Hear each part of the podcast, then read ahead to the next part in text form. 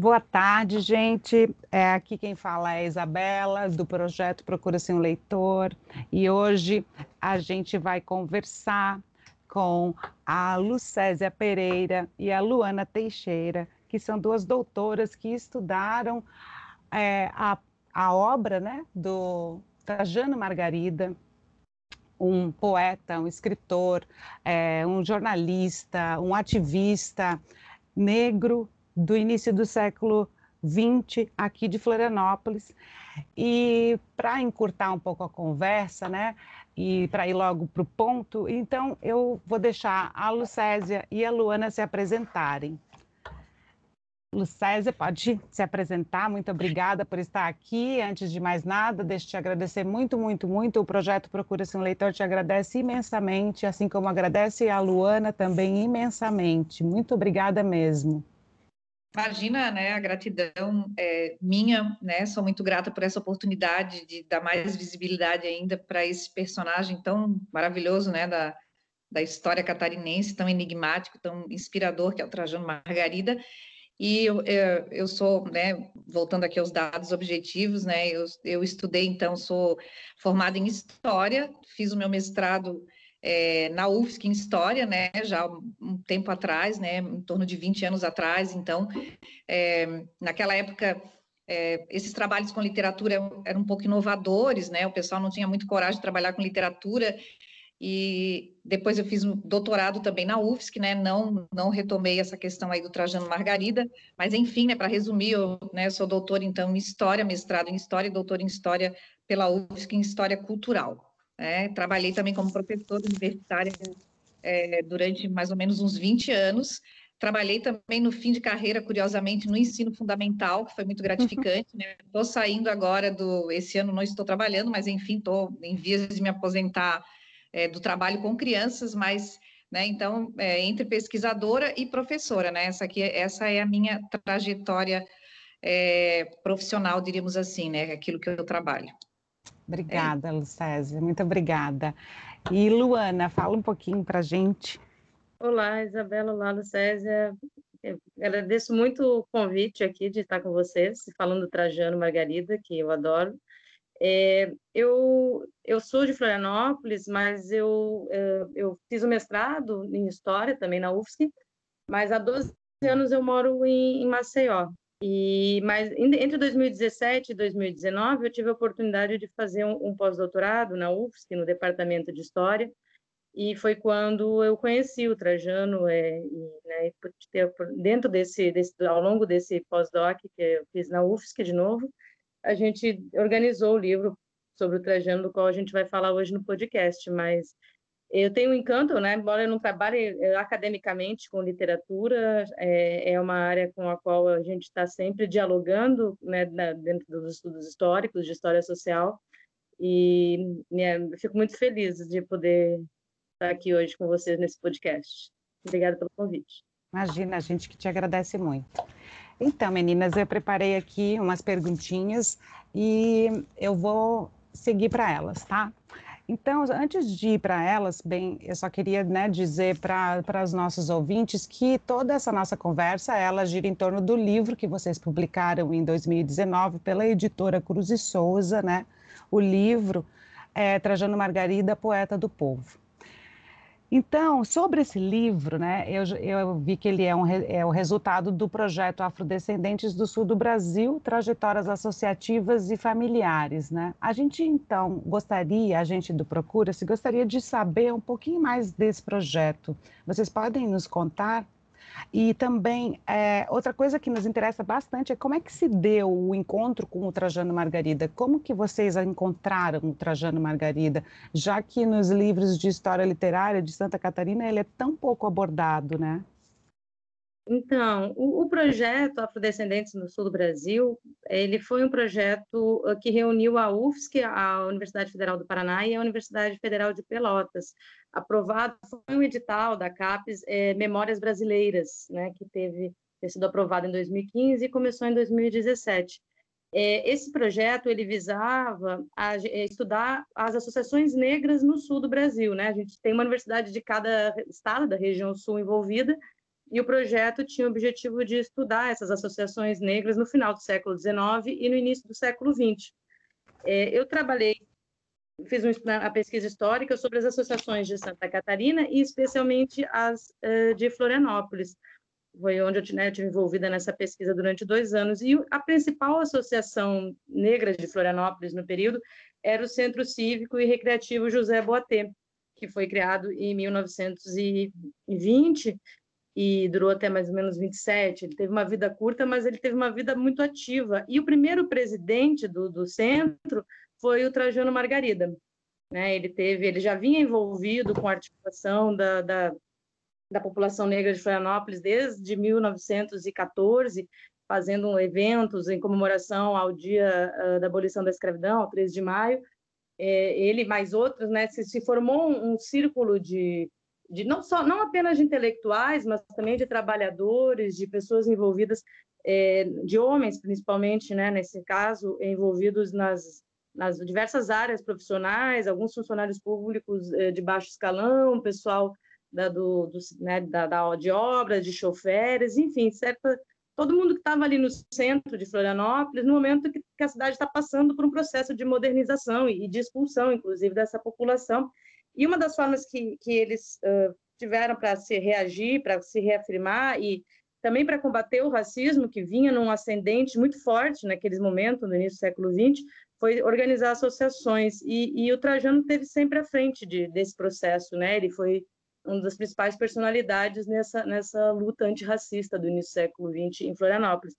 Então, é, esse foi o meu encontro com o Trajano, né? Depois é, ao longo da pesquisa, buscando os jornais para fazer a, a, pesquisa, a poesia dele começa a, começou a virar cotidiano dentro dessa, né, dentro desse lidar nos arquivos. E aí também foi havendo um encantamento é, meu com ele, que é um, uma coisa muito o Trajano tem esse poder, né, de provocar encantamento, não é, Lucésia? Meu Deus, ele não te abandona, ou você não abandona ele nunca mais, né? Bem isso.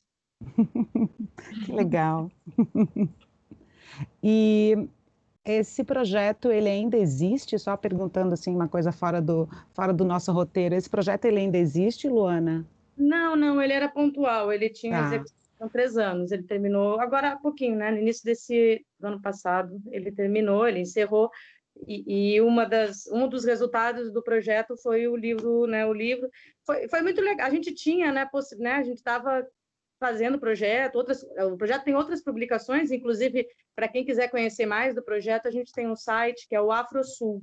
Ah, né? legal. Ah, é, inclusive, é onde está disponível, é um dos lugares, né? O, o livro está disponível na, né, na, na, no Catarinenses, mas também está disponível lá no AfroSul. Então, e aí também tem é, um outro livro que a gente publicou sobre é, pós-abolição no sul do Brasil, onde tem alguns artigos de cunho mais historiográfico sobre o tema, para quem quiser aprofundar sobre o tema, enfim, é, é, um, bom, é um bom canal de, de busca.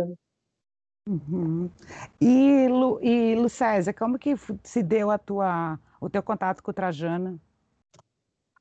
É, bom, é, da mesma forma como a, como a Luana falou, né, eu fazia graduação, eu estava com um projeto de, fiz dois projetos de iniciação científica na época orientados pelo professor Felipe Falcão, né, falecido lamentavelmente ano passado, Sim. e eu fui para os jornais, porque nossa função como historiador é ir nos jornais, né, então é, é fazia pesquisa na biblioteca pública, e começou a me chamar a atenção aquela, né, aquela poesia, né, às vezes ele usava só a sigla TM, né, e eu, e eu via que tinha alguma coisa ali, então eu, na verdade, assim, pesquisava uma outra coisa, mas eu comecei a recolher esses poemas dele mesmo antes de ter a ideia de fazer um projeto sobre Trajano. Só que isso foi ficando de uma maneira tão grande, como a Luana falou, assim, aquilo foi gerando um, uma curiosidade misturada de encantamento, e quando chegou no momento de fazer a minha. E aí eu, eu vi que tinha um sujeito por detrás daquela, da, daquela poesia, sabe? Tinha uma coisa ali que, de algum modo, não sei definir bem, mas chamava, né? E, e, outra coisa que me despertou também era o volume, porque o Trajano ele publicava muito, né? Às vezes, assim, tu tem sequências inteiras de é, publicações é, 20 dias seguidos no jornal. Então eu falei, nossa, mas espera aí, né? Alguém que escreveu tanto naquela época e, e voltando ao que a gente conversava antes do, né, do início oficial aqui do nosso diálogo, não via referências a ele em nada que eu tinha é, ouvido, né, ou lido sobre a literatura, literatura catarinense. Enfim, então foi dessa forma, de uma maneira, como eu diria assim, é muito sem querer, né? Uhum. Foi um, um, acaso, vamos dizer assim, esse encontro. Né? Acaso não, mas eu acho que foi justamente pela literatura. E, e como eu estava pesquisando o cotidiano de Florianópolis, que era o objetivo do meu projeto de iniciação científica, naquela época tinha assim, um, um boom muito grande de estudos do cotidiano, eu comecei a perceber que o que estava ali me dava indícios desse cotidiano, que esse sujeito que eu não sabia bem quem era, porque eu não tinha ainda o perfil dele, né? Ele trazia algumas coisas que eu comecei a entender, né? Que, que poderiam me dar pistas daquele meu projeto. Enfim, eu juntei esses poemas, na época a gente não, não usava fotografia ainda, né? Eu copiei eles de maneira manuscrita, e na hora de decidir por um projeto de mestrado, eu fui para várias coisas, mas eu decidi que eu ia falar desse sujeito, né? Eu já tinha um volume bastante grande de material copiado, e foi aí que eu entrei com o projeto. Eu tive um pouco de dificuldade, porque naquela época era ainda um pouco marginalizado, né? Essa, essa, coisa de fazer um projeto de história, com o pessoal entendia a literatura apenas como uma fonte para a história, né? Uma visão bem parcial. Hoje a gente já sabe que não é bem isso, é uma coisa que vai muito além disso, né? Mas enfim. E aí eu fiz o projeto, né? E, e, e tive assim um estarrecimento quando eu assim consegui reunir o material todo do Trajano e ver que realmente não tinha nada escrito sobre ele oficialmente, né? Não tinha, eram coisas a miúde, né? Coisas esparsas. Então, foi dessa forma, mas foi respondendo objetivamente uma coisa muito casual, assim, né?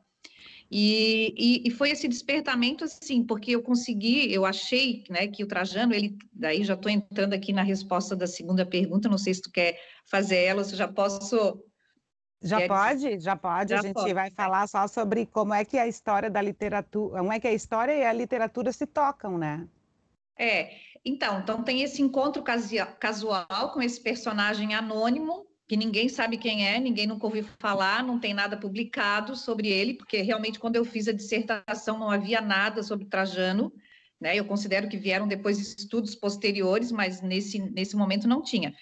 Aí aqui respondendo então a tua pergunta, né? Tu fala assim, é, como é que se dá a intersecção da literatura com a história na experiência de Trajano Margarida, né? Uhum. Então, assim, é, naquele momento, quando eu fiz a pesquisa, e até hoje ainda, né, esse território, esse, esse campo né, que existe entre história e literatura, ele é um campo aberto, né, ele é um campo fronteiriço, e como tal, ele não tem uma coisa delimitada. Você tinha várias possibilidades de entrar, né? Então, primeiro eu pensei em fazer um projeto biográfico, né, contando a história, e isso aparece, de certa forma, ficou na dissertação, né? Assim, quem era esse sujeito, isso perpassa um pouco, mas também eu, eu entrei numa ideia de é, procurar é, é, ver a narrativa desse, né, é, desse sujeito, né? Então, assim, como é que ele, que ele narra aquele momento, né? Como é que ele... A gente trabalhava naquela época muito com o conceito de representação, né? Como é que uhum. Trajano, ele representa esse mundo que ele transita, né? Então, eu acho que o meu trabalho, ele também, ele está dentro de uma... Ele, ele tem que ser entendido também dentro dessa construção da relação de história e literatura, né? Porque a gente tem isso começa a se formar nos anos 70 e eu estou escrevendo ainda nos anos 90, né, numa espécie ainda de periferia. E eu estava lendo que mesmo, né, eu vi um professor da UFSC falar há pouco tempo, que em 1999, quando eu defendi a dissertação, também havia, até na própria USP e outros espaços acadêmicos, uma dificuldade. Então, é, a gente não tinha muito isso, né? De qualquer modo, é, a questão ela passou, passou a ser, então, ler a obra do Trajano e e ver assim o que que, que que aquele sujeito narra, né? Qual é o discurso que ele que ele apresenta, né? Como é que ele se coloca no mundo como sujeito e o que, que é possível através da literatura dele entender da cidade, né? Uhum. E esse encontro aí ele foi muito rico porque nosso Trajano ele, ele é uma revelação assim, né? Ele é de uma de uma humanidade, assim, né? O papel, o lugar social que ele ocupava e, a, e como ele conseguiu pegar a literatura e de alguma forma revelar isso, eu achei assim, eu acho até hoje, né? E acredito que vou sempre achar isso, foi uma coisa fantástica, assim. teve muito subsídio, né? Então é isso. É, não dá para dizer que, é, assim, se eu tivesse que responder objetivamente, né? Qual foi a, a, por onde que eu entrei, né? Objetivamente, eu acho que, que cercearia muito. Eu acho que nesses territórios fronteiriços, eu acho que a gente também, assim, apesar de eles serem, é, vamos dizer assim, terrenos um pouco movediços, mas eles também permitem uma, liber, uma fluidez, né? E eu acho que foi dessa forma que eu trabalhei, sabe? Uhum. É, procurando, assim, as representações da cidade, enfim, né? Então é isso, não sei se, se a resposta ficou objetiva o suficiente. Tá ótima, tá ótima. Nossa, e eu queria ter mais espaço aqui para poder discutir com muitas coisas com vocês, mas deixa eu também focar aqui nesse, nesse questionário, né? É, no livro, né, vocês admitem um Trajano que enxerga, né, e aqui eu cito vocês, a modernidade despojada de utopia, né, e que interage é, muito, né, com aquela realidade da cidade de Florianópolis. Muitas vezes ele está denunciando, né? Outras ele se coloca como agente dessas mudanças, né? Parecido, e daí, nossa, para mim ele parece muito o João do Rio, né? E os textos da Belle Époque carioca, né? Contudo, essa modernidade era algo que, que o Trajano, ele que na verdade essa modernidade o João do Rio ele enaltecia o Margarida o Trajano Margarida não parece que era o contrário, né? Então, é, como é que se dá? Como é que vocês veem essa relação dele com aquelas mudanças, sendo que ele estava ali dentro e partilhando daquilo e ao mesmo tempo criticando, ou seja, fazendo aquele anti-herói urbano, né? Tem uma é, essa comparação com o João do Rio, ela, ela é muito válida, ela surge assim, mas a, na minha leitura do Trajano, eu sempre uh, ele ele se aproxima muito mais de um Lima Barreto. Né? Ah, é? Tu acha? Que legal é, é, escrever é isso. né? Por onde chega o olhar né, da gente no, na, na literatura. Mas, é, e, mas uma coisa que, que, claro que tem outras, várias, várias lados, né, para entender essa, essa desilusão, essa, essa não esperança do Trajano com a modernidade, mas eu acho que um pouco passa pelo fato de que é, a chegada né, das mudanças, das modificações urbanas na década de 10 e de 20 em Florianópolis, é, desalojou boa parte da população que vivia no centro, na, na área em que o Trajano vivia. Uhum. Então, é, se ele mesmo não foi atingido diretamente por esses deslocamentos, ele estava inserido uh, nas sociabilidades das pessoas que foram deslocadas e e eu acredito que ele mesmo tenha sido atingido. Trajano, ele, na, a gente vê ele morando em vários lugares, né? Quando a gente consegue na documentação encontrar é, lugares de residência dele, ele tem é, mais de um lugar onde ele viveu. Ele, ele chega a dever judicialmente aluguéis. Ele tem problemas nesse sentido. Então, ele, ele foi muito atingido pelo aquele processo de modernização como quem fazia parte da, das pessoas que estavam sendo atingidas né, por essa locomoção forçada do Estado que levaria às melhorias, mas que levou também a uma, uma expulsão da população é, negra do centro da cidade de, de Florianópolis. Então, acho que um pouco da, do, do, olhar dele, né, não tão otimista, passa por isso. Uhum. E, é, Luana, ele, mor ele chegou a morar no Morro do Mocotó? É, no César, acho que uh, pode me ajudar a responder. Aqui. Eu, não, eu, então, eu fiquei pensando nisso. Então, eu, eu, eu também, ao, ao, analisar as perguntas que a Isabela nos enviou, eu fiquei refletindo sobre isso, né? Porque tem um momento que tu vai perguntar a respeito dessa relação, né, do Trajano, esse comparativo do Trajano nos morros de Florianópolis Sim. com o Rio de Janeiro, né? Acho que mais lá para frente.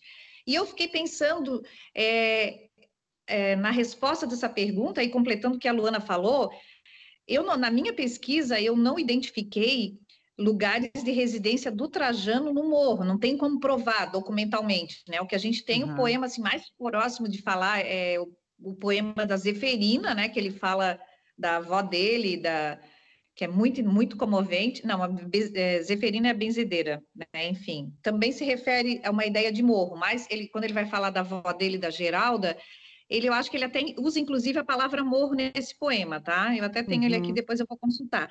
Mas eu acho, Isabela, né, que a pergunta é legal, mas eu, eu, mesmo que a gente não possa provar que o Trajano viveu no Morro do Mocotó, embora ele tenha até uma letrinha carnavalesca, né, que ele vai falar do Mocotó, a gente sabe que o lugar social que ele fala é de lá, né? Sim, sim. Então, independente dele ocupar corporeamente aquele espaço, a gente não sabe, até concordo com a Luana, acho que sim, mas ele fala, né, como um habitante do morro, né? Ele, ele, ele, ele veste isso, ele, ele, ele mostra isso e se coloca dessa forma. Então, eu acho que a resposta é essa, sabe? Uhum.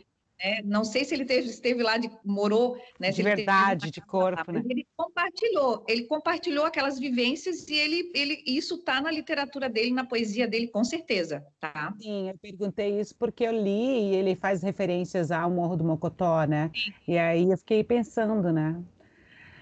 Tá, mas obrigada, Gurias. Tem mais umas coisinhas ainda. É, no artigo da Lucésia, Lucésia, tu publicou um artigo que é é, A Alma Desencantada das Ruas, né?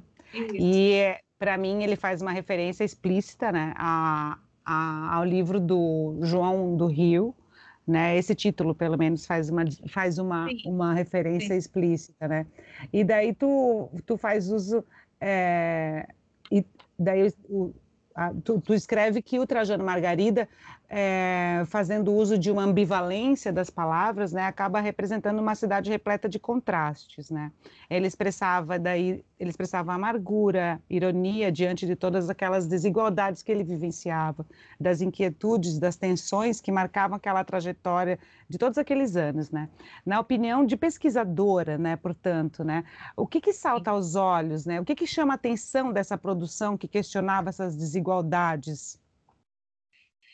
Olha, é, tem duas formas né, de, dessa resposta. A primeira coisa, assim, é que chama muito a atenção essa capacidade que o Trajano Margarida, como autor, ele tinha, ao mesmo tempo de trabalhar, né, de, de te levar a um momento, de construir uma comoção no leitor dele através do que ele escrevia, porque tem momentos da obra dele que são extremamente comoventes, né? Eu mesmo confesso que eu nem sou uma pessoa muito emotiva e eu já chorei por causa do Trajano Margarida muitas vezes, né? É, claro que a gente tem como pesquisador e como, né, a gente tem envolvimento grande com, com o autor, enfim. Mas eu acho que o Trajano também ele tem uma capacidade é, de também trabalhar com a sátira. Então, é, essa, essa forma que o Trajano lida com essa com o, o, sujeito moribundo, o sujeito endividado, o, o sujeito deficiente físico, o que está abandonado, com ele próprio como menino vendendo torradinho no meio da rua, numa noite escura, tendo que conseguir lenha, levar lenha para casa e açúcar para eles poderem comer. Então, essa capacidade que ele tem, ou quando ele tira, é, literalmente assim, ele faz sátira com os políticos, né? Ele tem uma uma ironia política, né, uma forma de abordar a política de uma maneira muito irônica, que eu acho que assim que é muito típica de grandes autores brasileiros, né, que escolheram esse caminho. Então eu acho que é dessa forma, né? Ele o Trajano ele está sempre, é, ele é aquele sujeito que toca na ferida, sabe aquele sujeito uhum, que está tudo uhum. pertinho, ele vai lá e toca na ferida, né? O sujeito inaugurou uma loja bem bonita, tá todo mundo batendo palma. Daí ele vai lá e toca na ferida. Ele vai... é, é isso que tem nele que é fantástico, sabe? Então o Trajano ele ele se locomove pela cidade dessa forma, bagunçando ela, bagunçando os discursos dessa modernidade aqui que é falha, que não que não tem todo mundo, dessa medicina que não dá conta, que tem que ter a benzedeira porque né, não alcança. Então eu acho que é aí que é a questão, né, que salta aos olhos. Essa forma tanto trágica quanto cômica, né, de trazer as coisas e de estar tá sempre colocando ali, né, falando que as coisas não são como parecem ser, né? Então tem uma verdade, né, uma verdade que incomoda na obra dele. Então é por aí que eu acho que, né, assim, eu, é, não é oportuno aqui, mas a gente poderia pegar vários momentos que ele cita literalmente, né, como tema, daí trabalhando com o tema, né? Mas eu diria que de maneira geral é isso. E ele é tão atual, né? Muito, muito. Nossa, para esse momento presente é incrível. Aham, muito.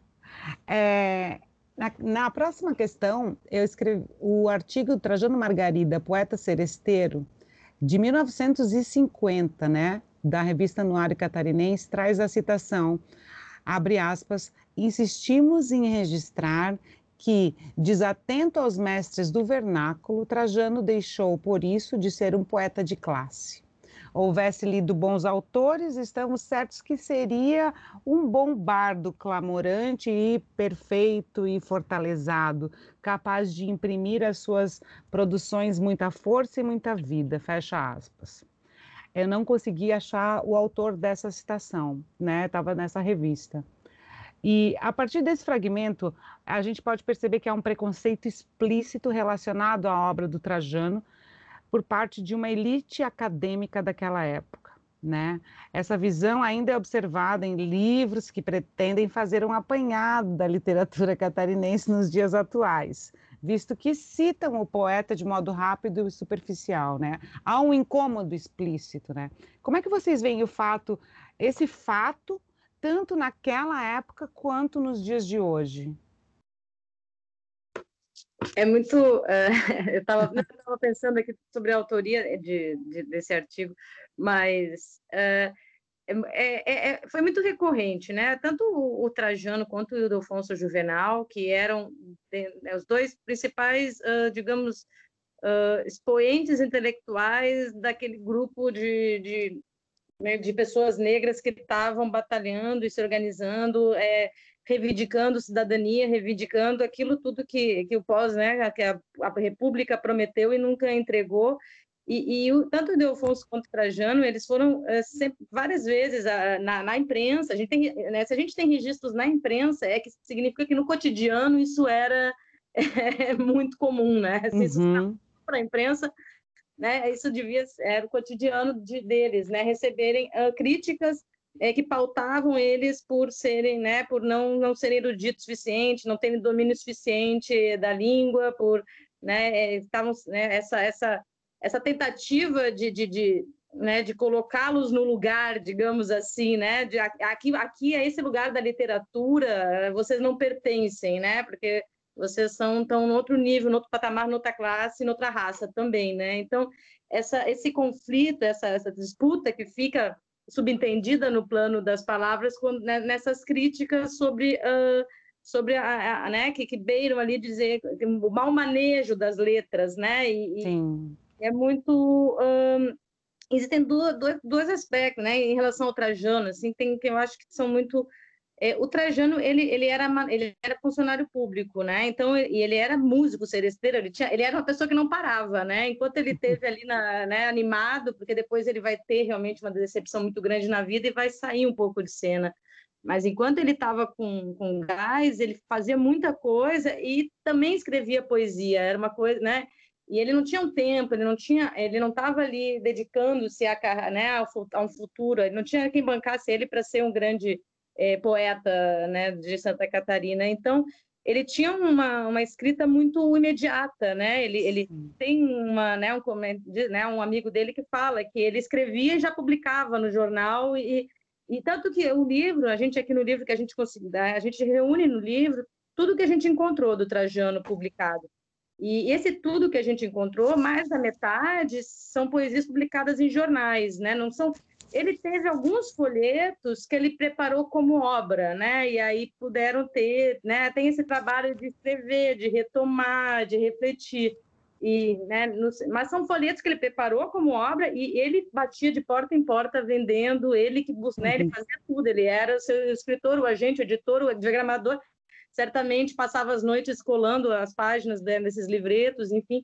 Então é, é uma coisa, é uma, é uma, é uma literatura que está muito grudada né? Ui, estourou alguma coisa. Ah, é São João! Ah, é, tu tá em Maceió.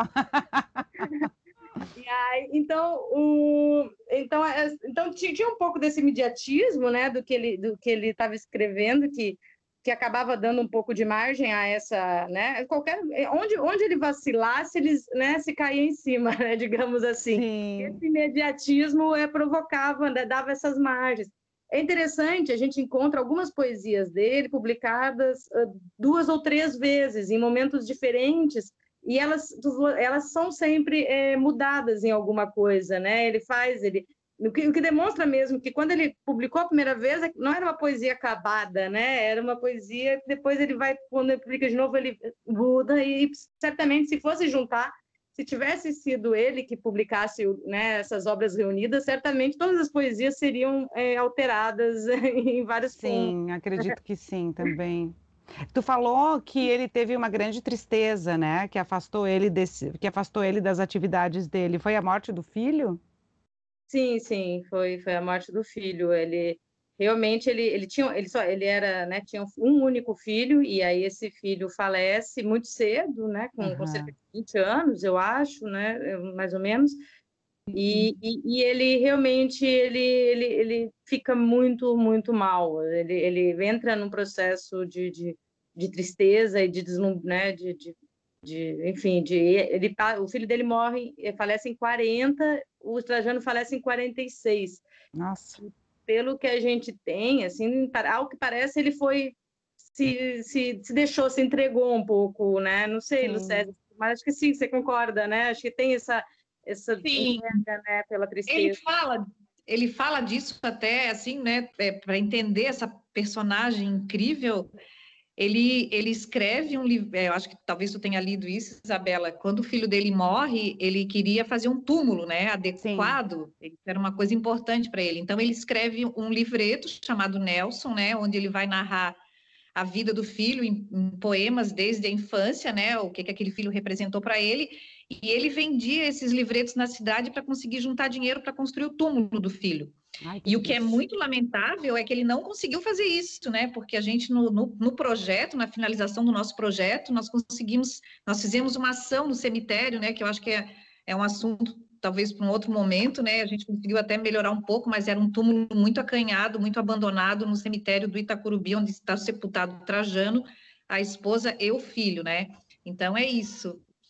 É, eu concordo com a Luana, né? Ele, eu acho que ele relata, né? Tu, tu, percebe, ele, ele some um pouco depois que o filho dele morre, some muito, na verdade, né? O, o Nelson, num artigo, é, o Nelson, que é um, um, escritor que falou do Trajano, ele cita isso, né? Que o Trajano ele sumiu do, né? Sumiu é, do espaço público quando o filho morre e aí ele vai, né, assim, para mim ali ele se ele abandona, porque eu acho que o Trajano até aí, recuperando o que a Luana estava falando, né, e outros autores, certamente como o Juvenal, eles foram assim de uma coragem, né, e de uma humanidade muito grande. O Trajano ele tinha uma força em seguir em frente, porque não era aquilo que estava destinado para ele, sabe?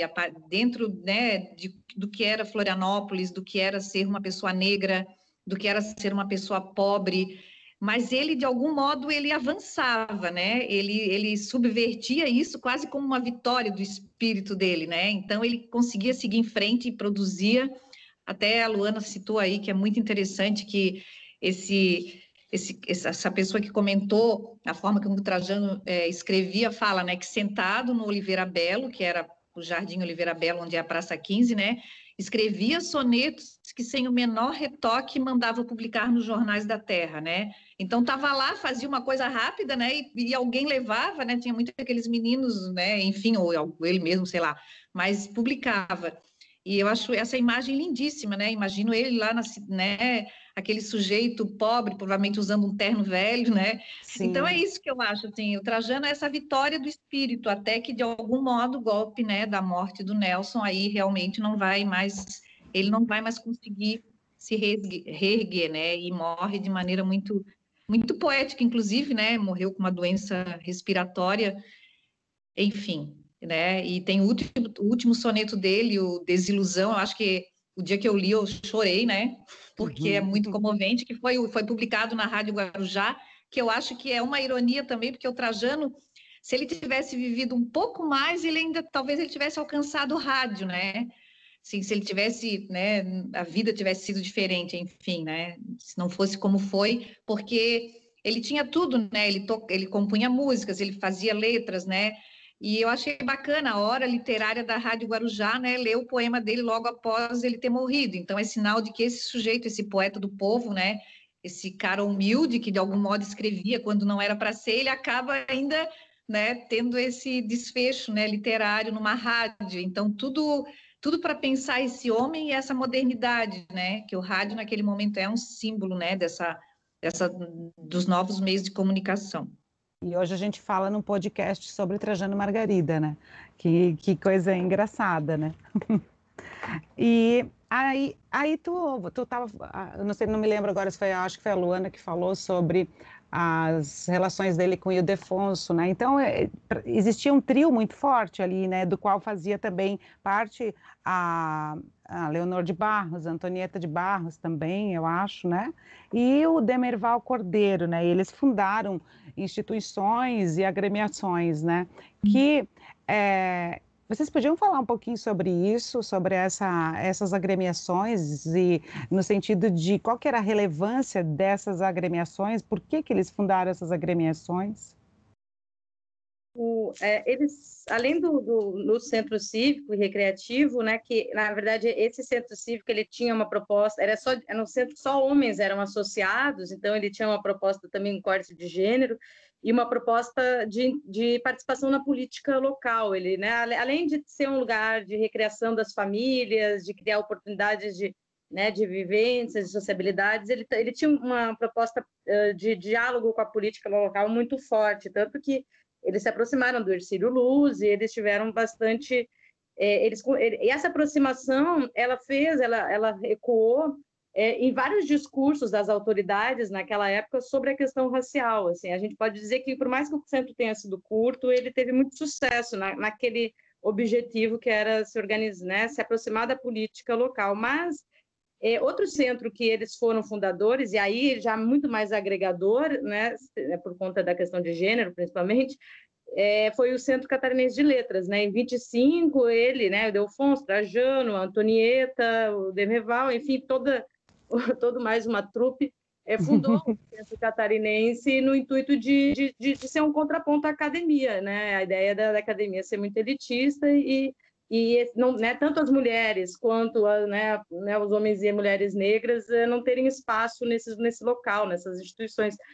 É, e, e, a academia, o centro também não, não teve uma vida relativamente curta, mas é, a, essas associações elas vão muito nesse sentido, né, de de, de serem uh, formas de agregação coletiva para lutar pelos espaços dentro daquela daquela daquela né, daquele espaço de participação civil e cívica muito muito restrito né? Ali a perspectiva de, de, de, de estar numa democracia de fato era algo que não era vivido né? Mas ao mesmo tempo eles tinham né, tinham um amparo legal para que eles pudessem é, se organizar coletivamente e buscar, através dessa institucionalidade, é, lutar por, essa, por esses espaços. É um momento da, da vida política e social onde a, o associativismo é muito forte, né? A gente tem que, hoje em dia, o associativismo está muito fora de, de moda, digamos assim. uhum. assim. Mas naquele momento, os trabalhos, né, tanto, é o momento onde o sindicato, né, até, porque antes de 30, antes de, de, de vir né, o Getúlio, até é, a década de 10 e de 20 ali, foi um momento onde uh, os grupos sociais estavam se organizando para reivindicar espaço naquela, naquela república nova, e, e, o associativismo ele foi um dos principais mecanismos que agregava tanto por classe, por gênero, por, por, por raça, por, né, por questões trabalhistas. Então, foi uma forma, né? E aí tem, é, em Florianópolis, a cidade de Florianópolis, ela, ela teve isso muito intenso, né? Tem, tem várias associações de trabalhadores que foram fundadas nessa época ou que se fortaleceram. As bandas de música estavam muito envolvidas, né? Essa questão, a música teve sempre muito envolvida com esse associativismo e, e, eles faziam, né? Eles tinham uma preocupação, por exemplo, uma das principais uh, realizações do Centro Cívico e Recreativo José Boté foi erguer o busto do Cruz de Souza, uhum. né? A estátua, né, que hoje está ali na, na, Praça 15, que antes estava na, na Praça do Avião, ela foi é, erguida, ela foi feita, foi construída e foi inaugurada por força e esforço do, do Centro Cívico Recreativo José Boatê.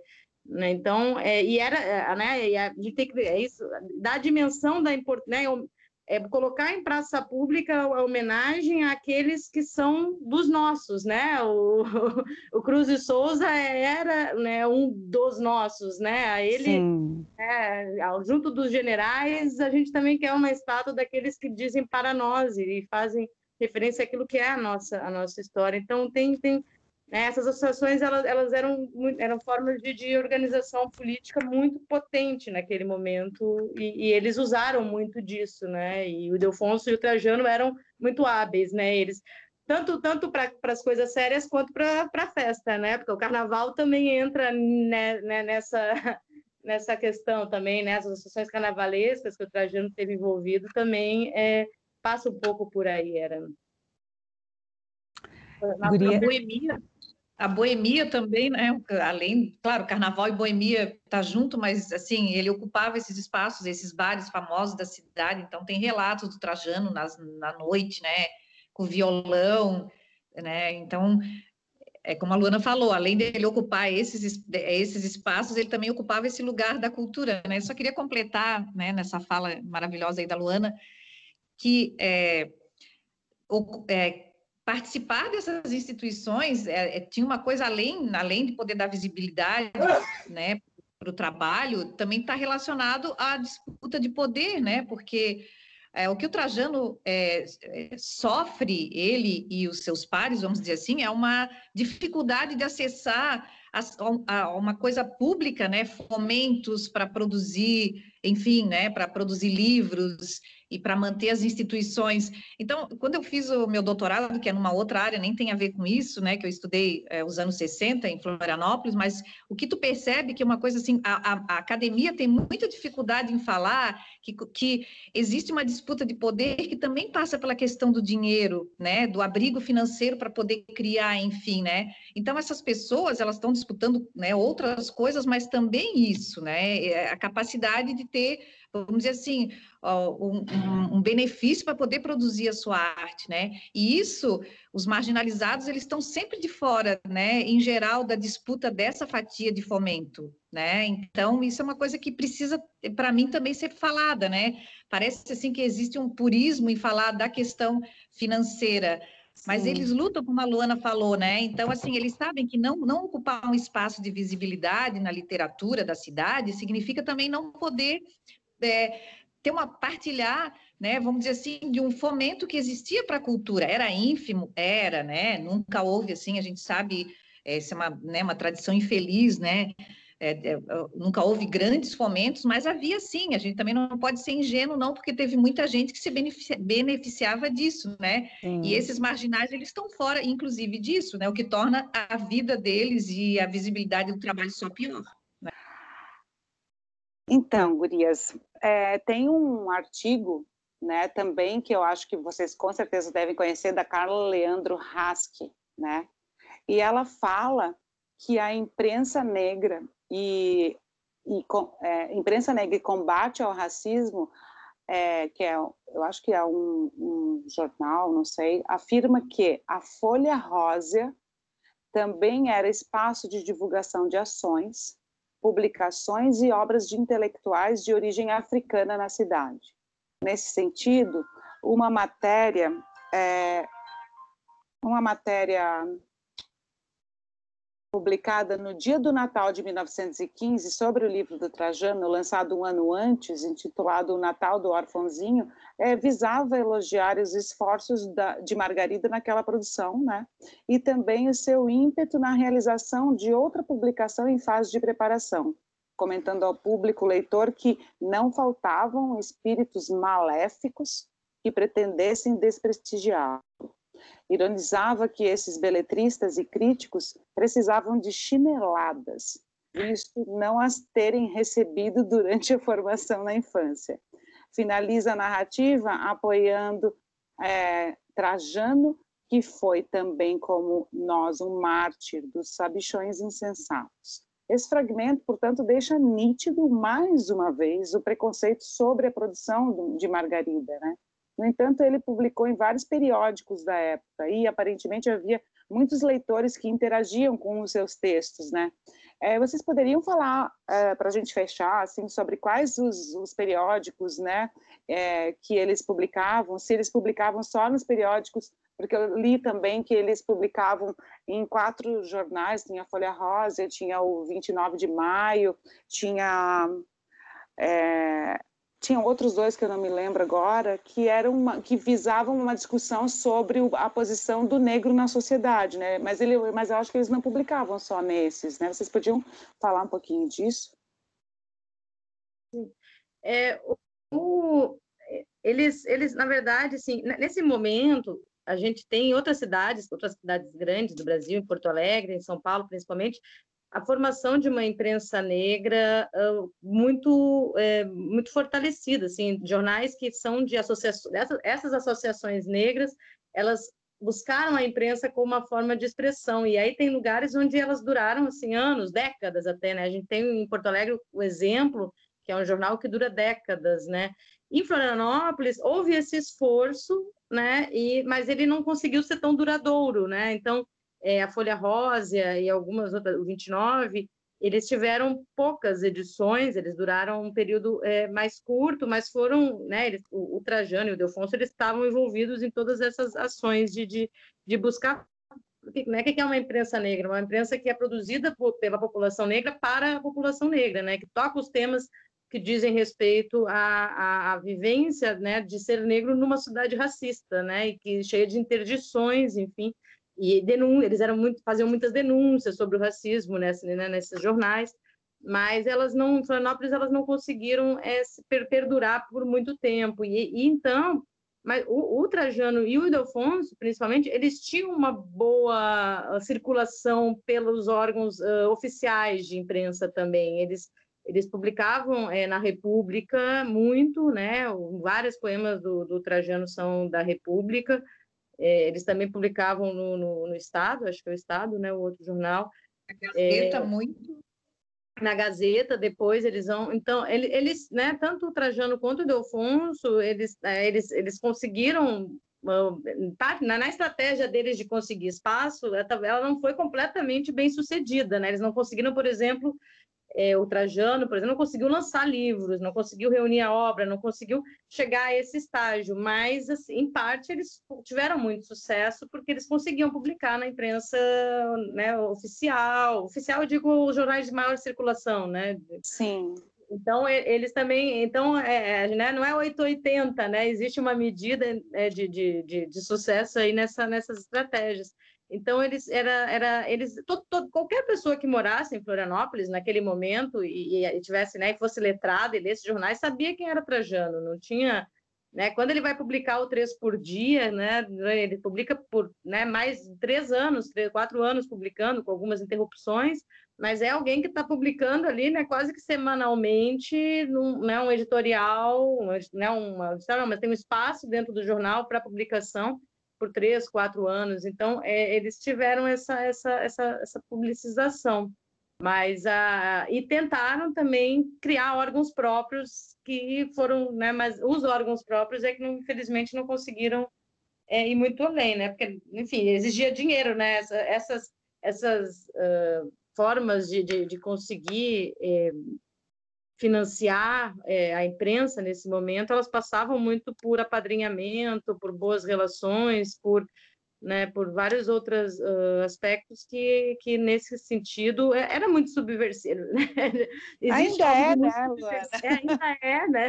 Então, e a gente e é, e é, um momento onde o racismo está assim explodindo, né? As pessoas estão, a gente não, não, né, a Segunda Guerra não vem com toda a carga de, de racismo logo depois desse momento à toa, né? Um momento onde onde tá as ideias eugênicas estão estão ali influenciando políticas públicas de Estado. É uma então é uma batalha muito ferrenha que eles estão naquele momento, né? Tem o, um dos clássicos dessa, né? Uma coisa um, um, uma passagem muito importante, muito citada desse período é quando o Altino Flores faz uma crítica ao Cruz de Souza, é, desqualificando como, uh, uh, né, como poeta devido à sua raça, né? No, no, então eu tenho uma, né, uma, uma crítica racista feita por um dos intelectuais mais uh, admirados da sociedade catarinense e publicada nos jornais de maior circulação. É, é, é, contra nesse contexto, é contra essa, né, essa institucionalização do racismo, essa tentativa de institucionalização do racismo que eles estão que eles estão lutando naquele momento e e, enfim, tiveram algumas vitórias. Né? A luta continua, né? A luta, a luta continua, mas, mas a importância deles nesse momento é, é bem grande. Assim, é importante é trazer isso de volta para a gente lembrar né, que essa luta, ela, ela, assim como o racismo é muito antigo, a luta contra o racismo também é muito antiga. Né? A gente tem... Sim. No meu mestrado, eu, eu, pesquisei um poeta também negro, né, chamado Bernardino da Costa Lopes, mais conhecido como B. Lopes. Ele era, ele era, ele é fluminense, né? E o Rui Barbosa, lembrando disso que tu acabou de dizer do Altino Flores, o Rui Barbosa, sabe que o Rui Barbosa disse do, do na verdade, eles misturavam a produção, né, e por conta do racismo, como tu bem, bem disseste, mas ele disse que o Belopes, a produção do Belopes, recendia a bundunda senzalas. Nunca vou esquecer disso também. Nossa. Aham. É. pois é, não, só muda de endereço, né? Muito triste. É, é e além de tudo isso, assim, né, para tornar esse, esse território aí mais complicado para né, é, personagens como Trajano, tu tem também uma disputa muito nítida aí que é o, ao que é erudito e o que é popular, então tem uma desqualificação do popular, né? Então, ah, o que é popular vem do povo, né? As elites florianopolitanas, elas, elas têm como espelho como, como anseio, na verdade, a palavra mais adequada é uma alta cultura, né? Então, não, essas danças lúbricas, não, tem que ser o balé. Então, vem uma bailarina para a cidade e todo mundo fica delirando nos jornais, né? Então, eles usam como contraponto para enaltecer essa alta cultura. É, olha, olha só o popular, que todo mundo fica se esfregando e suando, né? Então, tem muita coisa em jogo aí, né? Que, de, que, que vem junto com o racismo, né? Ele muitas facetas desse racismo, vamos dizer assim, né? E até um próprio preconceito também, porque é, na visão dessas elites a cidade toda está se modernizando, mas o que que a gente faz com toda aquela quantidade, né? De negros, é, de pobres, de gente que não se veste bem, gente que não sabe. Então aquilo ali de algum modo passa a incomodar, né? Incomoda muito porque atrapalha, né? É, é assim é uma expressão urbana de uma Florianópolis que não é mais desejada, né? Essa Florianópolis Sim. do século XIX, né? Com essas, né? Com, com, seus problemas, com a sua falta de estrutura, eles não queriam mais isso, né? E o Trajano ele está bem no, no, no, olho desse furacão também, né? Por isso que ele ele é um, uma via para entender esses processos de modernização aqui e quanto eles são excludentes, né? E como eles serviram para tornar a vida dessas populações Pior ainda, né? Porque além de despossuídos, de marginalizados, sua cultura, suas formas de viver, sua religiosidade, né? Então é muito complexo esse momento que antecede aí a Segunda Guerra Mundial, né? E como a Luana falou, não é à toa toda aquela catástrofe, aquela tragédia, né? Inclusive, dentro desse contexto aí, quando a Itália invade a Abissínia, né? A, acho que a atual Etiópia, me perdoem, né? Se eu estou geograficamente falhando aí, mas o Trajano vai escrever sobre isso nos jornais também, né? Então, vejam como, apesar de tudo, tem essa sintonia com o que está acontecendo no mundo, né? Eu sempre tá falei... Assim, né? Estava antenado, não, e sempre teve uma coisa também que eu discuto, que eu, eu acho que tinha que ser mais estudado, que eu acho que quando a gente vai falar de história da cultura, enfim, tem que falar, que essa questão, noção de centro e periferia também, a gente não pode estudar é, Florianópolis e Santa Catarina, né, como uma periferia, né, de Rio e São Paulo, eu acho que isso atrapalha muito, sabe, eu acho que a gente tem que pensar aqui, que aqui se constrói nexos, né, apesar de toda a questão da comunicação, tudo, mas se constrói nexos com o que está acontecendo mundialmente, assim, né? Claro que dentro de certos limites, né? Mas eles estão dialogando com essas questões também. Uhum. O Trajano, e o Trajano, inclusive, estão dialogando e, e também estão, o Trajano ele tem uma passagem por São Paulo, né? Ele vai a São Paulo em determinado momento da vida e a gente não tem muita informação sobre isso, mas a, a sensação que eu tenho é que ele, ele vai a São Paulo é, numa busca de um diálogo é, cultural, né, literário, é, né? A gente realmente a gente não tem, a gente sabe que ele foi para São Paulo e ficou um tempo lá, né? É tudo que a gente sabe.